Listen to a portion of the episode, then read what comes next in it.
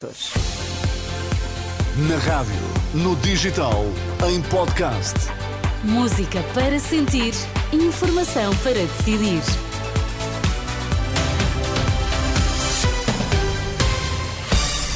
Seja bem-vindo e uma ótima quarta-feira. Temos notícias para lhe contar. Olá, Sérgio Costa, bom, Bom dia, Ana. O que é que importa saber a esta hora? Mais de 200 ocorrências devido ao mau tempo na última noite, a maioria em Lisboa, seca no Algarve. Autoridades podem decidir drástico corte no consumo de água. Então e no desporto, João Fonseca, bom dia. Ana, bom dia. Álvaro Carreras é oficialmente jogador do Benfica por empréstimo até a final da temporada. Vamos às notícias das 7. Está na Renascença e nesta altura estão 14 graus em Lisboa, 13 no Porto, 16 em Faro. Notícias com Sérgio Costa. E já lá vamos aos efeitos do mau tempo. Para já, a redução do consumo de água em cerca de 70% para uh, o setor agrícola e 15% para os consumidores urbanos no Algarve, uma das propostas que deverá estar em debate na reunião da comissão que acompanha os efeitos da seca, encontro marcado para o início da tarde em Faro, com a presença do governo, do qual poderá sair um plano para limitar o consumo de água na região. Nas últimas horas, o atual presidente da Associação de Regantes do Sotavento, Macário Correia, lamentou nada ter sido feito na última década para prevenir a seca no Algarve. Ao fim de 4 ou 5 anos, deveriam ter sido tomadas decisões. Tomar decisões 10 anos depois é correr atrás do prejuízo. Portanto, estamos atrasados e alguém não tomou as decisões que devia ter tomado há uns anos atrás. A crítica de Macário Correia reúne-se hoje no Algarve a comissão que acompanha os efeitos da seca. Em contraste com este cenário no Algarve, mais de 200 ocorrências na última noite devido ao mau tempo, sobretudo chuva e vento forte, na sua maioria quedas de árvores e estruturas, assim como inundações. Lisboa e Val do Tejo foi a região mais afetada. Esta quarta-feira, os 18 distritos do continente estão sob aviso amarelo devido à chuva e ao forte vento. As regiões norte e centro são as mais afetadas, como refere o meteorologista Pedro Sousa. Será um dia com precipitação, que poderá ser eh, por vezes forte e acompanhada de trovoada. Ela deverá começar a diminuir de intensidade eh, na região sul mais a partir do meio do dia, mas irá persistir com intensidade na região norte e centro. Eh, o vento também que será por vezes forte. O meteorologista Pedro Sousa, em declarações à jornalista Ana Rita Borda de Água, já por causa da agitação marítima, os distritos de Leiria, Lisboa, Lisboa e Setúbal estão hoje sob aviso laranja. Já no Brasil, 12 municípios do estado do Rio de Janeiro estão em situação de emergência devido aos estragos provocados pelas chuvas do último fim de semana.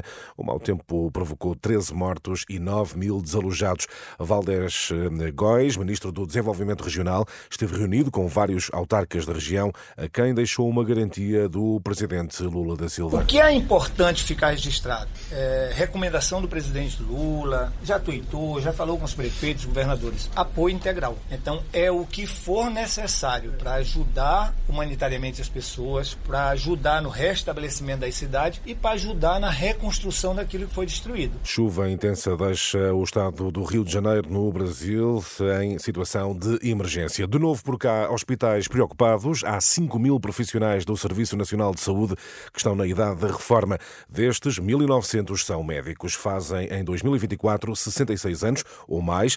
Números avançados pelo Jornal Público, que cita dados da Administração Central do Sistema de Saúde. As unidades admitem preocupação, apesar de haver mais de 550 médicos aposentados que continuam a trabalhar, um, o que é um número uh, recorde. Outro número recorde, um, o aumento de passageiros nos aeroportos nacionais foram mais de 66,3 milhões no ano passado, uma subida de 19% face a 2022 e de 12% quando comparado com 2019, dados do grupo Vansi, citados pelo Jornal de Negócios. E quando é que chega o outro projeto do tipo Auto Europa, de que o poder socialista tem falado?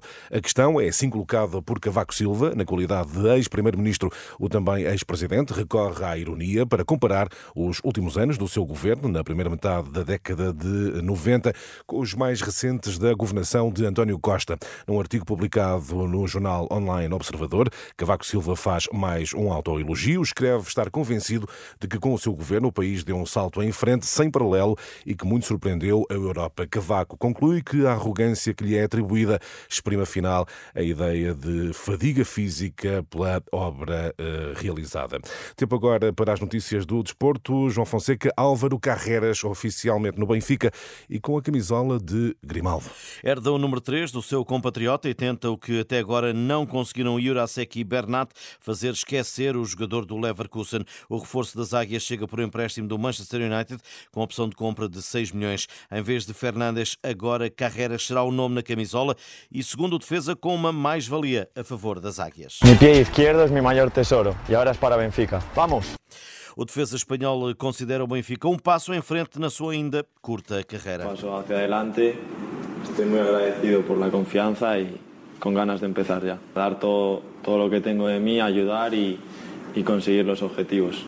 Álvaro Fernandes, agora Álvaro Carreras. No Benfica, a caminho da luz está ainda o argentino Rolaiser. No Porto, David Carmo sai para o Olympiacos e Bozenic, avançado do Boa Vista, interessa aos Dragões, segundo o jornal O Jogo. Isto no dia em que André Vilas Boas se vai apresentar como candidato à sucessão de Pinto da Costa. João Fonseca e as notícias do desporto. E agora, Sérgio, vamos falar de um tema importante, até a propósito do Congresso dos Jornalistas. Sim, essa. Depois, que tem a ver com a desinformação no ambiente digital. Olha, imagina alguém difundir informações falsas, Pois. difamatórias sobre outra pessoa, difundir mentiras sobre um determinado dado ou acontecimento. Não é raro, sabemos disso, e até é algo comum que exige mais regulação. É uma das mensagens fortes do- da mais recente edição do programa da Capa à eh, Contra Capa. Luís Neto Galvão, advogado especializado em proteção de dados, considera que este é um tema central. pelo impacto que tem nas democracias. Quer dizer, é, é- é- é muito perturbador. Nós temos, de facto, eh, eh, hoje em dia, eh, redes sociais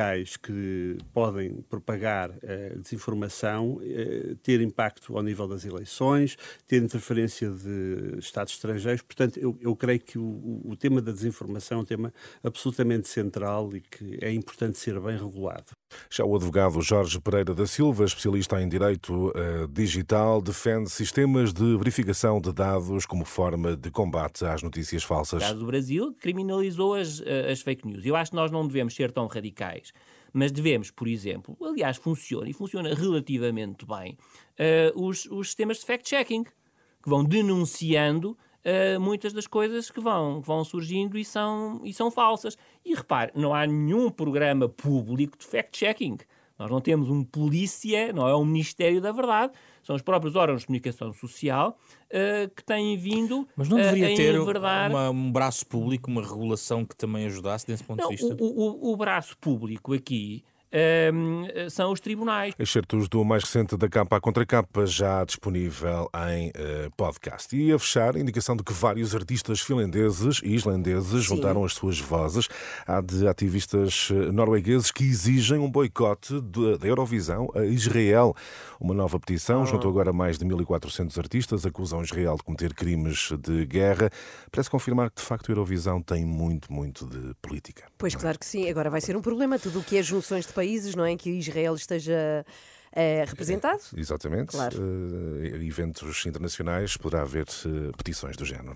é? Até já, Até já. Sérgio, 7 horas 8 minutos. Vamos contar-lhe como está o trânsito já.